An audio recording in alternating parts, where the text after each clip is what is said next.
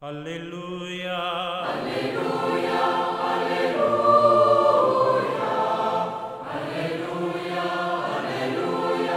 aleluya,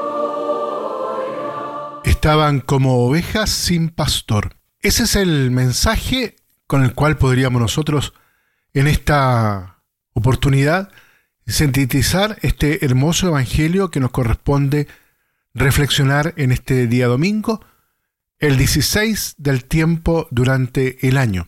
Me refiero a Marcos, ahí en el capítulo 6, en los versículos del 30 al 34. Hola amigos, así queremos iniciar entonces la reflexión en este día domingo. Y nos encontramos con un texto que es la continuación justamente del Evangelio de Marcos del el domingo recién pasado, donde Jesús había realizado un acto de envío de sus apóstoles de dos en dos. Pues bien, ahora la palabra de Dios de este domingo nos vuelve a proponer un tema fundamental. Los apóstoles han regresado y aquí se abre entonces el escenario para lo que el Señor quiere desarrollarnos en esta oportunidad. Y en realidad, en lo que la palabra de Dios nos propone, tendríamos que decir que es un tema fundamental y siempre fascinante de la Sagrada Escritura. Nos recuerda que Dios es el pastor de la humanidad. Esto significa que Dios quiere para nosotros la vida, quiere guiarnos a buenos pastos, donde podamos alimentarnos y reposar. No quiere que nos perdamos y que muramos, sino que lleguemos a la meta de nuestro camino, que es precisamente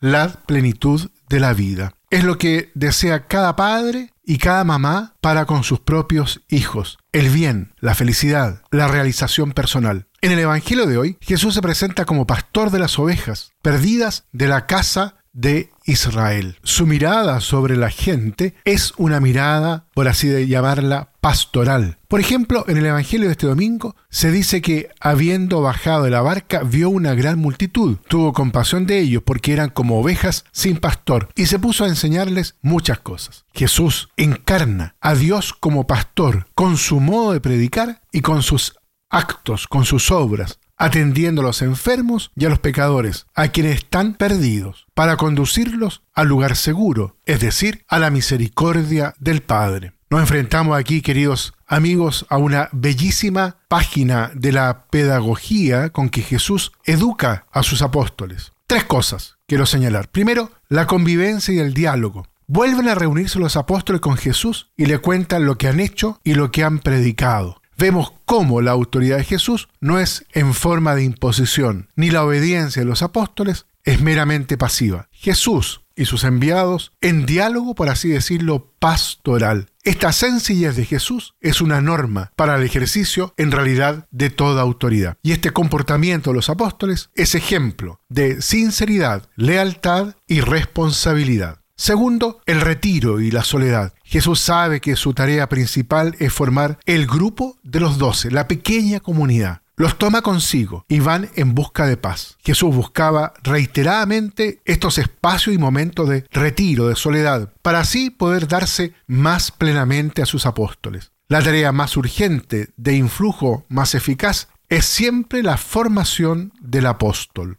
En realidad, tenemos que darnos cuenta que todo el trabajo, por así decirlo, muchas veces de silencio, de retiro, de estar consigo mismo y con el Señor, trae una gran fecundidad. Más, más aún, tendríamos que decir, es el origen y la fuente de toda actividad pastoral. Y entendiendo por pastoral no solamente la acción inmediatamente religiosa, sino todo el trabajo que un cristiano quiere hacer en nombre de Dios. Enfrentar su, su vida familiar, enfrentar su ámbito laboral, todo, cuando lo quiere mirar desde la fe, tiene que estar también en su origen, en el contacto y en el retiro, en la soledad con el Señor. Y desde ahí poder mirar entonces la vida que el Señor pone en sus manos. Tercero, ¿cuántos pastorean el rebaño? Deben tener las entrañas de compasión, las entrañas de misericordia. Como dice el texto, sintió compasión de ellos porque estaban como ovejas sin pastor y se puso a enseñarles sosegadamente. La invitación, por lo tanto, es a pastorear con amor y celo todas aquellas personas que el Señor ha puesto en nuestro camino a quienes tenemos que servir. Pastorear con entraña de misericordia significa mirar a cada uno desde la misericordia, mirarlo y dejarse afectar justamente por la necesidad del otro y desde ahí ofrecer e invitar a caminar al encuentro del Señor que nos trae plenitud de vida. Pues bien, Queridos amigos, los invito entonces en este domingo, el 16 del tiempo durante el año, a que toda nuestra actividad, ya sea en el ámbito eclesial, ya sea en el ámbito de la vida religiosa personal, ya sea en el ámbito familiar, al interior de la familia, pienso en el papá, en la mamá, en el ámbito laboral, sí que tú tienes una responsabilidad también en tu trabajo, cómo poder también en algo poder encarnar estas actitudes profundas que brotan del corazón de Jesús, esta mirada llena de compasión,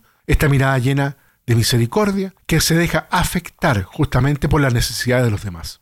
Muy bien, los invito entonces a que nos renovemos en esta mirada, actitud y trabajo pastoral tal como el Señor nos lo quiere enseñar en este domingo y que nos invita a vivir junto con Él. Que el Señor los bendiga a todos y a cada uno.